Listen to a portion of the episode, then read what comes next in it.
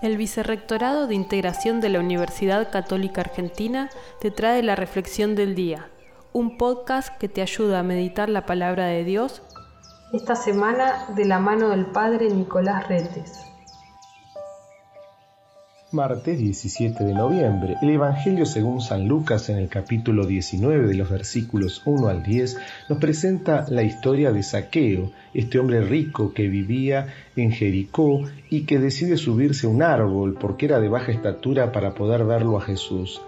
Jesús dirige su mirada hacia él y resuelve ir a visitarlo a su casa. Esa visita que le hace el mismo Dios lo transforma le cambia la vida, se convierte y por eso Saqueo con gran alegría resuelve cambiar el modo de su vida, el estilo, la forma en la que estaba viviendo.